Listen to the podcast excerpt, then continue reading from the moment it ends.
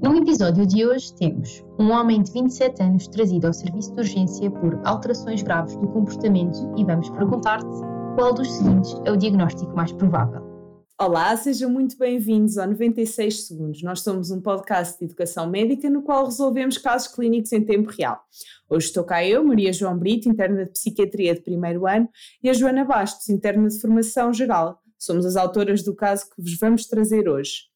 Temos também connosco o Eduardo Ribeiro, que também é interno de formação geral e que vai responder a este caso. Joana, achas que podes ler? Vamos lá então. Um homem de 27 anos, sem antecedentes médicos relevantes, é trazido pela sua companheira ao serviço de urgência por alterações graves do comportamento com duas semanas de evolução. Durante a entrevista, refere que chegou recentemente à conclusão de que é a reencarnação de Jesus Cristo e de que a sua missão é ajudar as crianças e os pobres. Diz ainda: Desde que senti este chamamento, tenho curado muitos cancros com as minhas energias positivas. SIC. Segundo a companheira, as primeiras alterações tiveram início há cerca de um mês, altura em que começou a ficar acordada até tarde, enquanto lia sobre a Amnistia Internacional e a deslocar-se durante o dia a várias capelas e igrejas da sua zona de residência, em vez de trabalhar. Desde então, tem dormido 4 horas por noite, em média. A companheira mostra-se muito preocupada com a situação financeira do casal, uma vez que, apesar de ambos oferirem apenas o salário mínimo nacional, o doente tem feito grandes doações a várias instituições de solidariedade. A companheira nega comportamento semelhante no passado. A história médica revela apenas consumo pontual de canabinoides. À observação, a sua pressão arterial é de 145,81 mm de mercúrio, o pulso é de 101 batimentos por minuto, a frequência a respiratória é de 20 ciclos por minuto e a temperatura é de, é de 37,4 graus Celsius. Apresenta-se vigil e orientado, com marcada distractibilidade.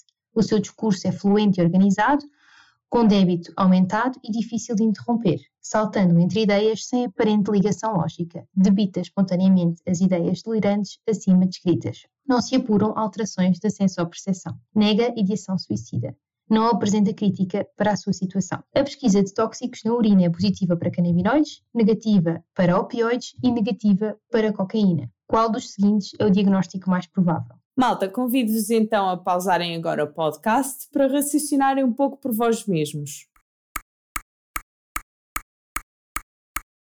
Ok, vamos agora então ouvir o pensamento do Eduardo.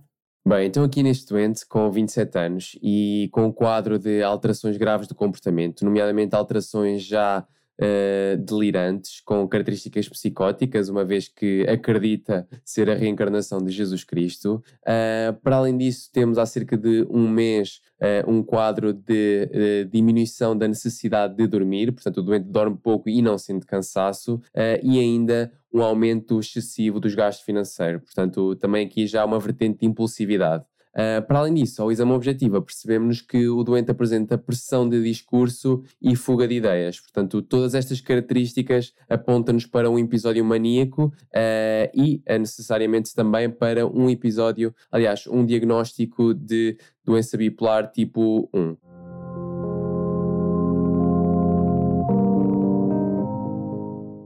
Ok, vamos ouvir as respostas. A. Perturbação delirante. B. Esquizofrenia. C. Perturbação afetiva bipolar. D. Perturbação esquizoafetiva. E. Psicose induzida por drogas.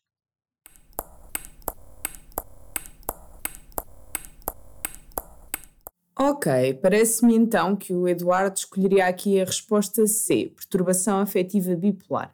E a resposta certa é mesmo essa. A nossa ideia com esta pergunta era um pouco incentivar-vos a fazer o diagnóstico diferencial entre um episódio mania com características psicóticas e outras patologias que até mais frequentemente cursam com sintomatologia desta linha, como, por exemplo, uma esquizofrenia ou uma perturbação delirante. Um, mas, Maria João, imagino que nem sempre seja fácil e completamente linear chegar a este diagnóstico na prática clínica. Por exemplo, neste caso em que temos uma alteração do humor em relação um, ao basal do doente e sintomatologia do foro psicótico, porque é que não poderíamos pensar, por exemplo, numa perturbação esquizoafetiva? Sim, de facto, a perturbação esquizoafetiva é aqui um diagnóstico diferencial muito interessante, uma vez que nesta patologia encontramos a coexistência de sintomas afetivos, ou seja, sintomas do humor, e de sintomas psicóticos. No entanto, na esquizoafetiva, os sintomas mais predominantes são os psicóticos, um bocadinho ao contrário do que vemos neste caso, em que o que nos salta aqui à vista é esta sintomatologia maníaca.